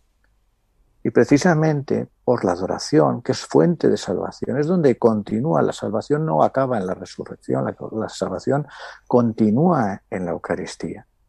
Y continúa en la Eucaristía porque hasta que el mundo sea mundo, hasta el fin de los tiempos, el Señor ha decidido quedarse con nosotros para sacarnos adelante, para curar nuestras heridas. Nosotros estamos ahí en la, en la curva, en la cuneta del camino, donde realmente pues todo el mundo pasa a nuestro lado y nadie se detiene. Solamente es el Señor el que nos recoge. Y eso es lo que realmente se recibe en la adoración. Pero como la que mejor sabe hacer esto, porque lo ha hecho toda su vida mejor que nadie, de forma perfecta, porque fue el primer sagrario, porque fue pues la que realmente nos ha abierto las puertas de, conocer al Señor y de poder seguirle, que es María, pues yo creo que lo primero en una adoración es ponerse en sus manos. Yo entro y me pongo en ella y le digo, por favor, que esta, que esta adoración sea del agrado de Jesús. Lo primero que sea de su agrado. Es decir, ponerse en sus manos para que ella, que es la esposa del Espíritu Santo, pues nos consiga esa fusión necesaria para que nosotros hagamos lo que el Señor le agrada durante esa hora que estemos. Pero luego, pues eso, pedir, por supuesto, la fe esto es lo más importante de todo. Y, pues eso, amar a Cristo, consolarle de tanta indiferencia, empezando por la nuestra, empezando por la mía. Es decir, yo he sido muy indiferente, no he adorado hasta que conocí el amor de Dios. Y esto es, esto es importante, que, que el conocimiento de ese amor de Dios me permitió pues abrirme esa, ese velo, correr esa cortina que realmente es el que me separaba de ese conocimiento de cómo me ama Cristo, hasta qué punto y, del modo en que lo hace. Así que reparar mucho, reparar sobre todo tantas ofensas y tantas indiferencias y tantas profanaciones que se hacen hoy en día. Y además interceder por los demás, porque la oración de intercesión hay que entender que es una oración en comunidad, porque el Señor no está en el tiempo. Estamos nosotros en el tiempo, pero Él no. Él está ahí de forma eterna y por lo tanto nuestra alabanza, nuestra adoración, nuestra acción de gracias es eterna también, pero se une a todos los hombres del mundo que están en ese momento haciendo lo mismo y en todos los momentos de la historia. Es una sola adoración, una adoración eterna junto con toda la iglesia purgante y triunfante, con todos los santos y ángeles del cielo. Es una adoración en común, y por lo tanto tiene una potencia, como toda la oración en comunidad, pues muy grande. Así que es un momento ideal para interceder por todos aquellos que nos han pedido oraciones.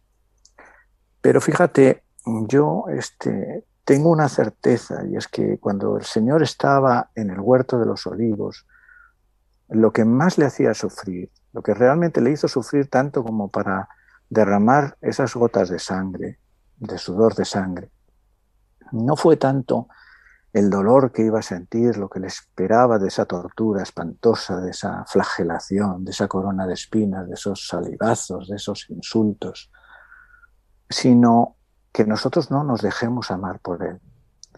Yo creo que ese rechazo al Espíritu Santo, ese rechazo al amor de Dios que quiere verterse en abundancia como un torrente, como una cascada sobre nuestro corazón, y que nosotros no podemos contener porque nos falta humildad, que es el recipiente en el que realmente podemos llevarnos tanta, tanta transformación, tanta gracia, tanto amor de Dios.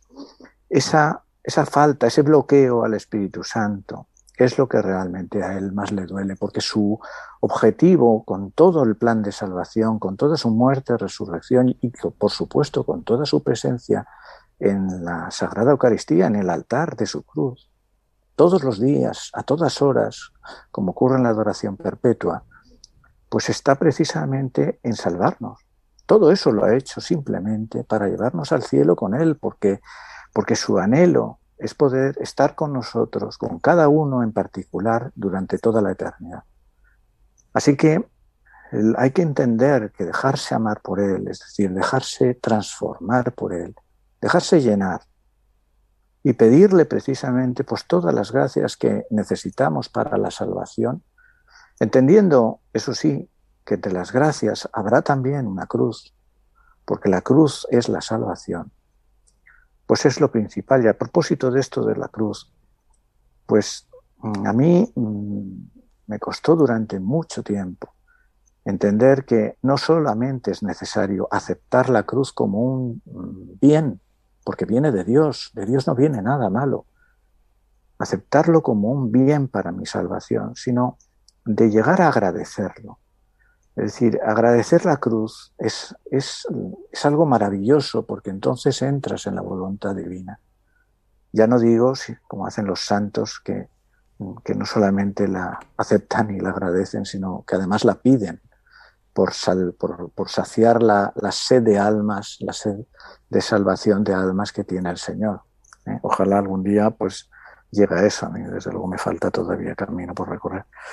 Pero esa, ese, ese sentimiento de, de, alabanza a Dios por ser quien es, de entender que todo lo que viene de Él, de Él que nos ama tantísimo y de esa manera, siempre va a ser lo mejor, lo óptimo. Nosotros no podríamos darnos con su conocimiento algo mejor que eso. No es mejorable su plan, nunca. Así que entender que eso lo hace por nosotros es una de las grandes cosas. Él dijo que a nadie le negaría el Padre el Espíritu Santo a quien se lo pidiera. Y eso es lo que hay que pedir precisamente. Ese amor de Dios hecho persona que transforma nuestra vida para siempre. José Miguel, ¿cómo surge la idea de establecer una capilla de adoración eucarística perpetua en la parroquia de San Manuel González, en San Sebastián de los Reyes? Bueno, San Manuel González es, el que llaman el obispo del sagrario abandonado. Es decir, es un carisma que tiene esta parroquia solamente por la dedicación a San Manuel González. Eh, era lo más lógico, pero es una parroquia que empezó pues con un barracón en un, solar de ahí de San Sebastián de los Reyes y donde yo empecé a adorar pues desde el primer día que, se, que el párroco siguiendo precisamente esa llamada espiritual a la adoración eucarística allí pues se puso un día, el jueves, durante todo el día para que pudiéramos ir allí a adorar. Y después de un tiempo en que se construyó la nueva parroquia, un edificio extraordinario, muy bonito por dentro sobre todo, eh, pues este, pues el párroco, don José María Marín, pues dice, pues este es el momento en que deberíamos de, intentar eh, lanzar la adoración perpetua aquí. Esto fue en enero de este año y precisamente el 12 de octubre, que bueno, las, cosas del Señor, precisamente el día en que yo conocí el amor de Dios, pues es cuando se, lanza la adoración perpetua. A mí me había pedido que colaborara en la coordinación de, toda esa, esa esta adoración perpetua. Fíjate que mm, cuando esto es una cosa que me gustaría decir porque cuando estábamos haciendo el anuncio de que íbamos a lanzar, que lo hacemos en las parroquias de la zona, porque la adoración perpetua no es un regalo para la parroquia, es un regalo para la, la zona en, general de todas las parroquias que hay en el arciprestazgo y por supuesto a la diócesis y a toda la iglesia.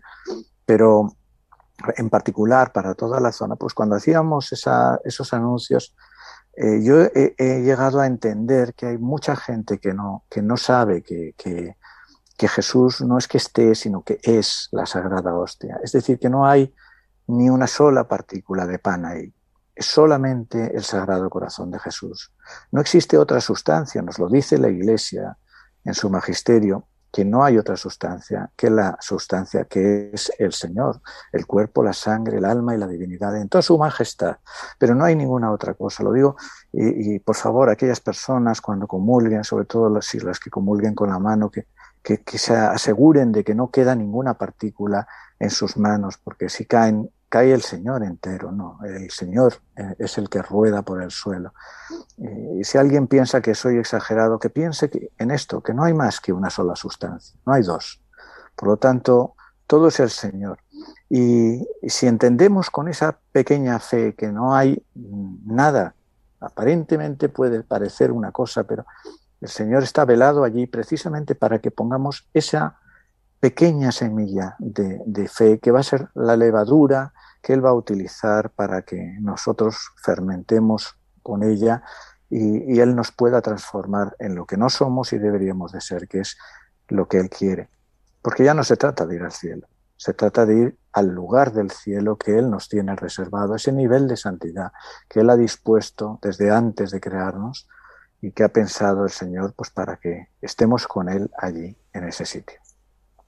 Entonces así es como se, como se inicia esa, esa adoración perpetua y luego pues hay una estructura de personas magníficas que han dado mucho de su tiempo y que han sido las que realmente pues han podido hacer esta realidad.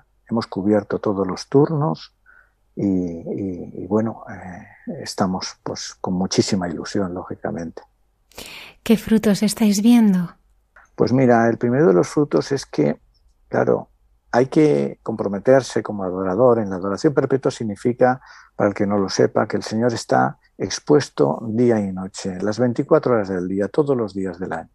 Es decir, es una obra que nos permite ofrecer a cualquier persona que pase por ahí, cualquier persona que necesite conocer al Señor, el amor de Dios, que necesite encontrar la paz en su corazón, que necesite encontrar quietud, que pueda pasar a cualquier día, cualquier hora del día o de la noche eh, por la parroquia. Allí en San Manuel González es la salida 21 de la Nacional 1, pero puede ser en cualquiera de las otras capillas de adoración o en su propia parroquia y, encontrarse con el Señor.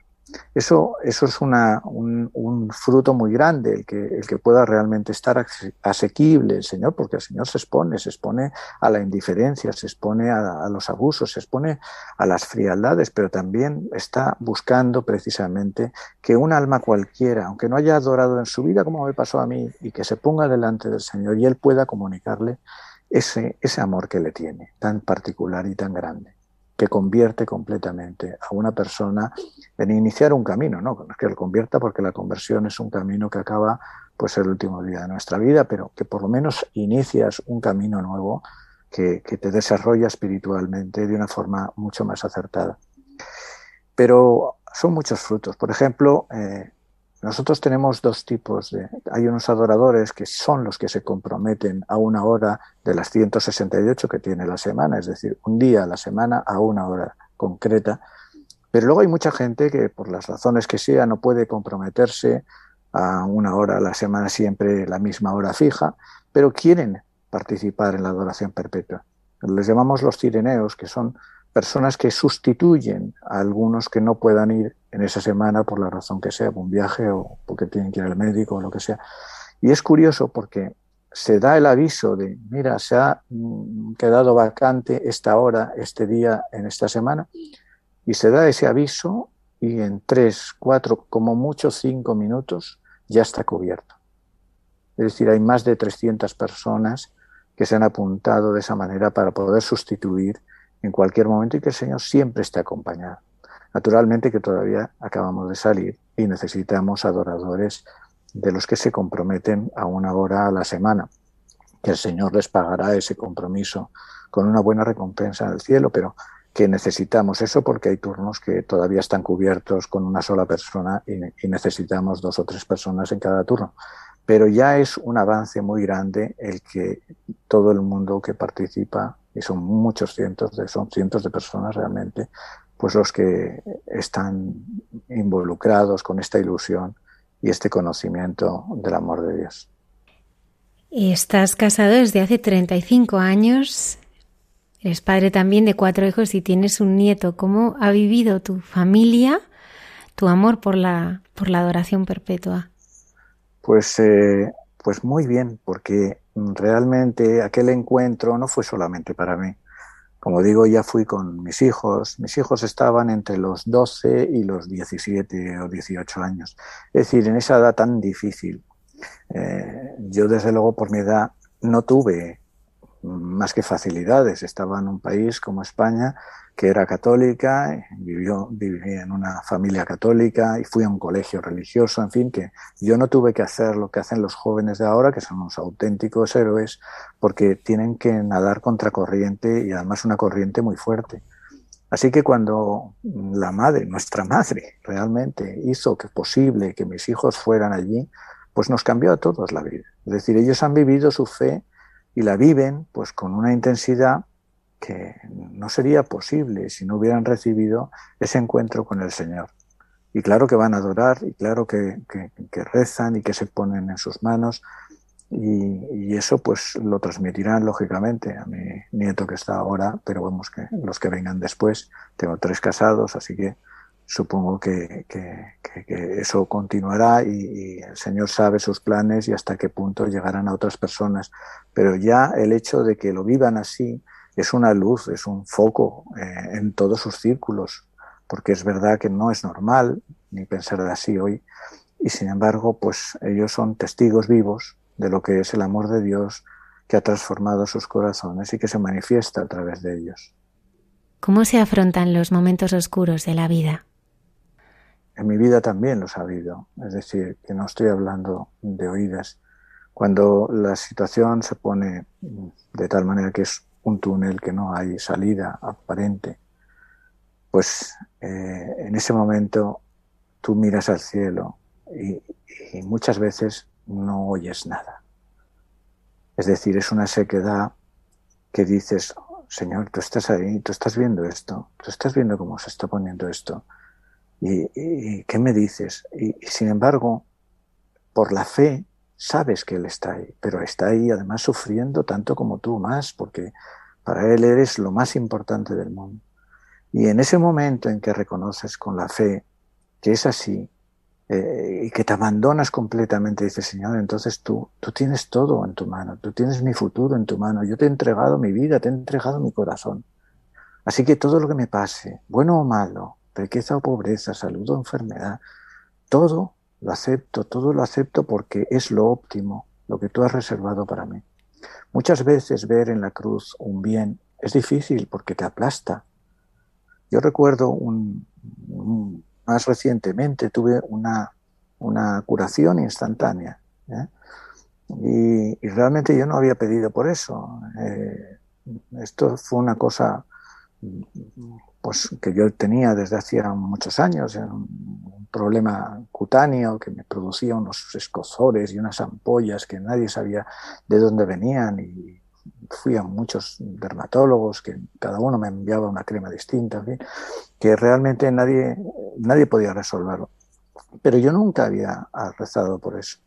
Y, y, este, y en una este, misa de, vamos, una alabanza de, al Señor, pues alguien que tenía una palabra de conocimiento, pues dijo, aquí hay alguien que, tiene este problema y el Señor le va a curar. Y yo eso lo tomé como, como que, era para mí. Y, como era para mí, pues, pues dije, pues qué bien, ¿no? Porque yo no había pedido nada de esto. De hecho, lo que yo había pedido en aquella ocasión por la noche era que me dieran más fe, porque, porque sabía que y sé que necesito más fe, ¿no? Así que pasó ese primer día y no pasaba nada, y no había ni curación ni nada, y pasó el segundo día y tampoco había ninguna curación, y en el tercer día que las cosas ya se ponían muy feas porque, porque yo no me había utilizado ninguna crema en esa fe de decir, bueno, si el Señor ha dicho que me va a curar, me va a curar, entonces ¿para qué necesito yo cremas de nada? Yo no me voy a tomar a poner nada para que me cure esto. Pues en ese tercer día, claro, eh, estaba fatal. Y, y ya en esa situación de intentar, pues eso, encontrar un remedio como fuera, pues el Espíritu Santo me dice, mm, me mueve a, rezar al Señor. Y me acuerdo que lo, que, lo, que lo hice así, le dije, papá, no tengo dudas de tu inmenso poder, ninguna duda de tu inmensa bondad. Entonces, ¿cómo voy a tener dudas de tu palabra si tú lo que dices lo haces? Y este fue un, un acto de fe muy sencillo, pero tan pronto lo hice, pues desapareció todo aquello. Pero desapareció totalmente, para siempre. Nunca más tuve ese problema que tenía. Pero no fue ese el milagro. Eso volvemos a lo del paralítico descolgado por el tejado. Es que el milagro fue ese empujón de fe que te hace encarar, como lo tuve que hacer yo después, situaciones muy duras, situaciones pues difíciles, problemas, y los encaras de una manera en que, en que te das cuenta que eso, que eso es una cruz que el Señor te ha dado porque es tu salvación. Entonces, si hay alguien que está pasando ese momento, que no se inquiete. El Señor no está lejos, el Señor está a tu lado, está tan cerca que te está dando exactamente lo mejor de lo mejor que necesitas en este momento, por mucho que te parezca lo contrario. En el momento en que tú demuestres fe, pues Él va a poder, va a poder, porque Él lo decía cuando sanaba a los paralíticos, a los mm, este, sordos, a los ciegos, decía, tu fe te ha salvado. Y no pudo hacer muchos milagros en Nazaret porque la gente no tenía fe. En el momento en que demostramos algo de fe, un abandono simplemente, un decir, bueno, pues tú estás ahí, tú sabrás. Simplemente eso es suficiente para que el Señor pueda obrar esas maravillas que nosotros estamos pidiéndole y que las haga según nuestra conveniencia. José Miguel Carretien, muchas gracias por habernos contado cómo estáis llevando a cabo la capilla de adoración perpetua de la parroquia de San Manuel González en San Sebastián de los Reyes. Están todos bienvenidos, ¿eh? sino que lo busque al Señor, como sea, porque el Señor nos busca a nosotros hasta el punto de estar, nosotros le damos una hora a la semana, pero Él nos da todas, nos da las 24 del día, por no decir las 25, porque incluso la que le damos nosotros también es suya, pues que vengan y que disfruten de esa fuente de santidad, de ese gozo de vivir con el Señor, de saberse valorado, amado, como nadie nos puede amar.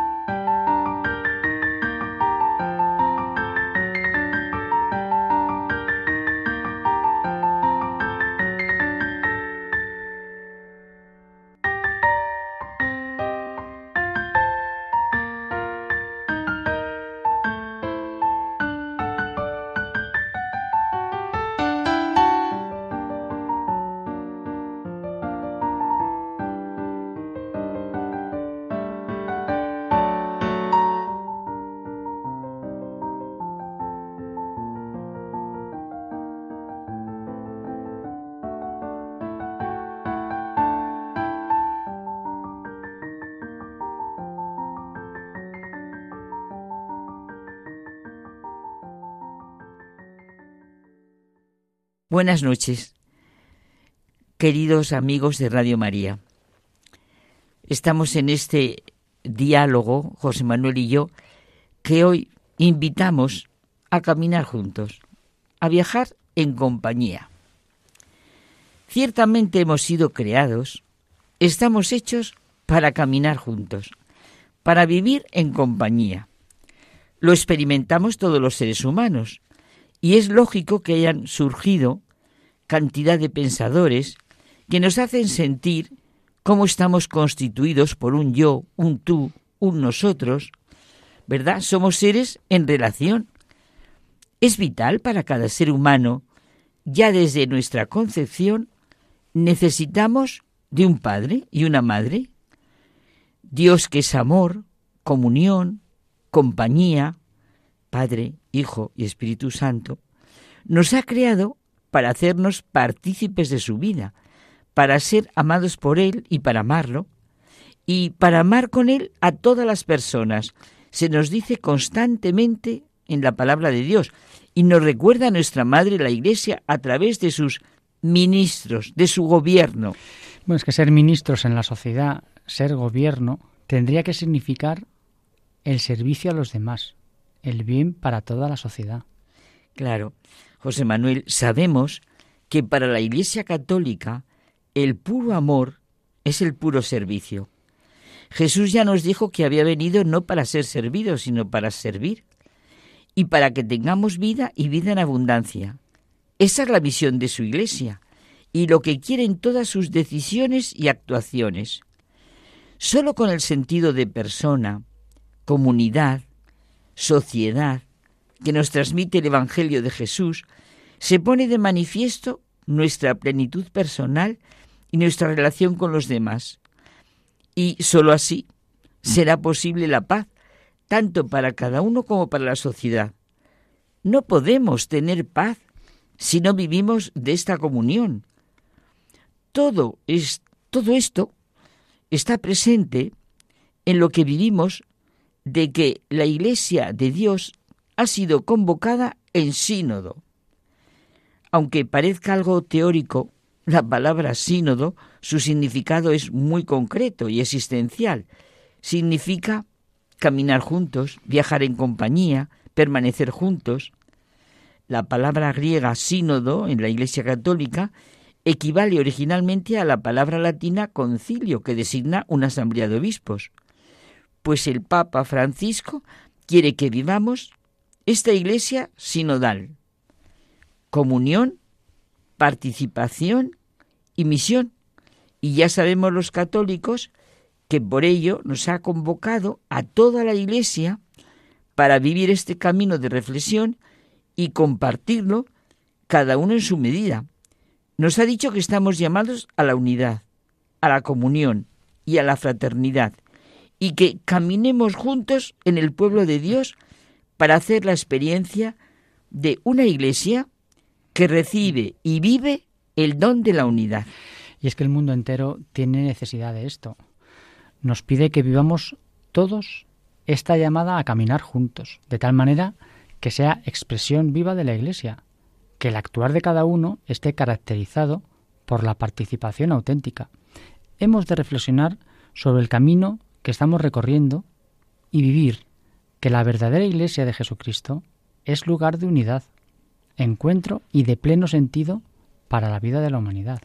Sí, dejemos los tópicos contra la fe y confianza en la Iglesia.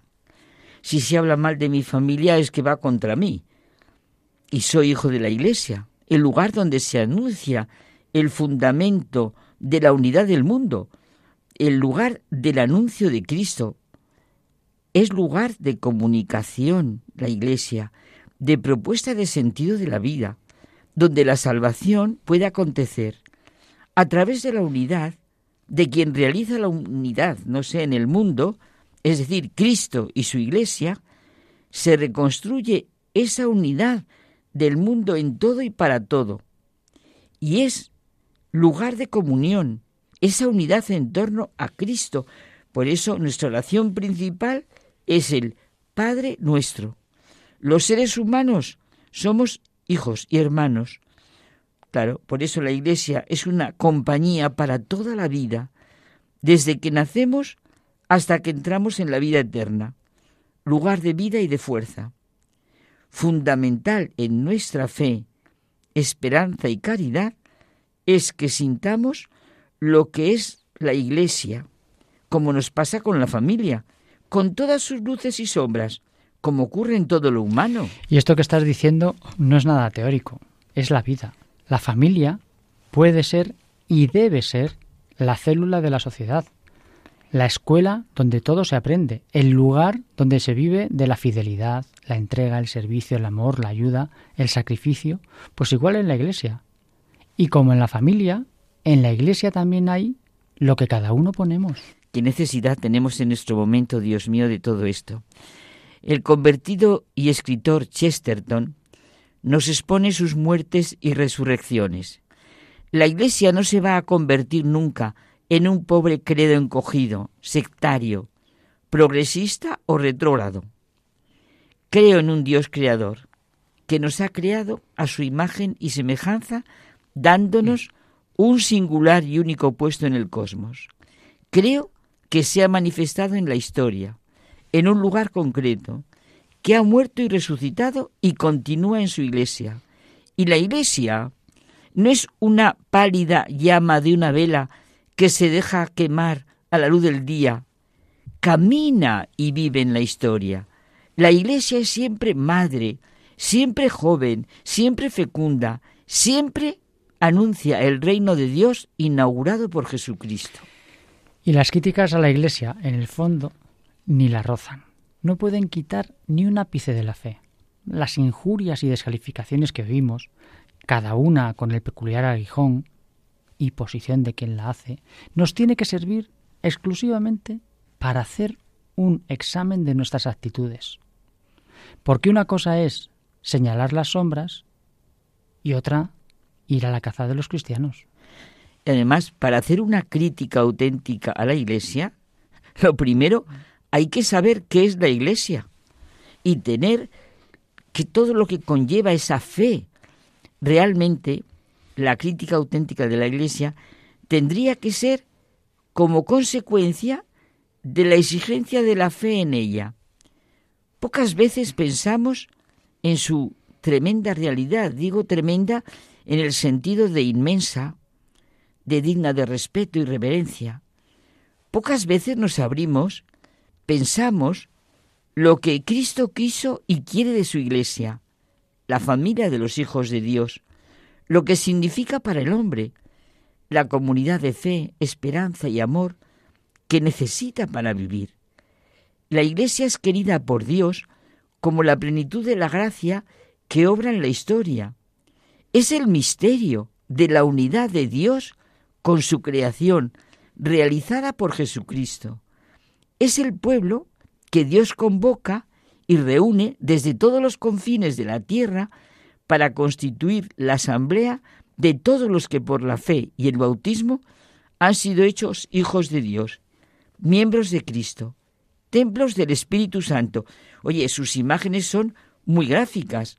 Morada, templo, esposa, madre, familia, bueno, con todas sus luces y sombras que decíamos. ¿Es que no te parece que parte del ateísmo contemporáneo es en realidad un, un anticristianismo? Y más concretamente diría un anticatolicismo. Oye, ¿y algunos de nosotros, católicos, no contribuimos a ello por nuestra falta de testimonio con nuestra vida y la falta de coherencia evangélica que no excluye ninguna dimensión de la vida? La misión de la Iglesia es comunicar al hombre el verdadero sentido de su vida, anunciar el amor y el encuentro de Dios con los hombres.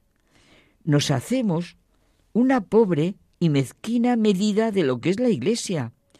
Algunos parecemos incrustados en la fe como parásitos, pero sin recibir la savia transformadora.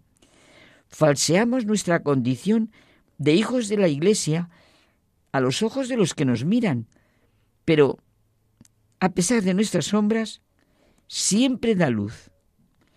¿Cómo es posible, oh maravilla, se pregunta Henry de Libac, que siga filtrándose, sin embargo, un poco de luz? La Iglesia, dice él, se mantiene a pesar de todos nosotros y se mantiene por una fuerza divina. Nada subsiste fuera de ella. Cada día le damos nuevas ocasiones de desconfianza, de cólera, de desprecio, de resentimiento, bueno, y casi de blasfemia. Y cada día, por la misma fuerza del Espíritu de Dios, muchas de estas ocasiones se vuelven instrumentos de purificación de la fe. Cada día comprometemos a la Iglesia, la manchamos y cada día Dios nos llama a amarle y servirle en ella. Pues eh, Carmen, yo creo que aquí lo importante es que todos nos dejemos guiar por el Espíritu Santo para que vivamos con verdadero espíritu católico nuestra pertenencia gozosa a la Iglesia, ¿no? Mira, eso es lo que dice el Papa Francisco y nos dice que la alegría y la conciencia de la centralidad de Cristo sean las dos actitudes que los cristianos debemos cultivar en nuestra cotidianidad. Pues caminemos juntos. Hasta la semana que viene. Buenas noches.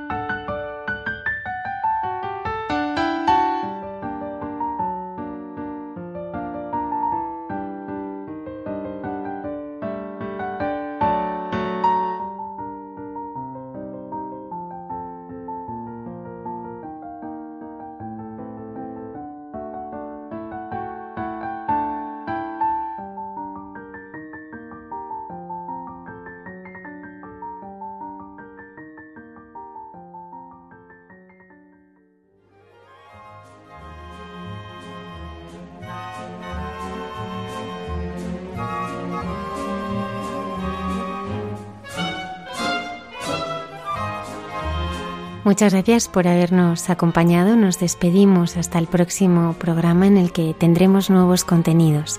Que tengáis una feliz semana.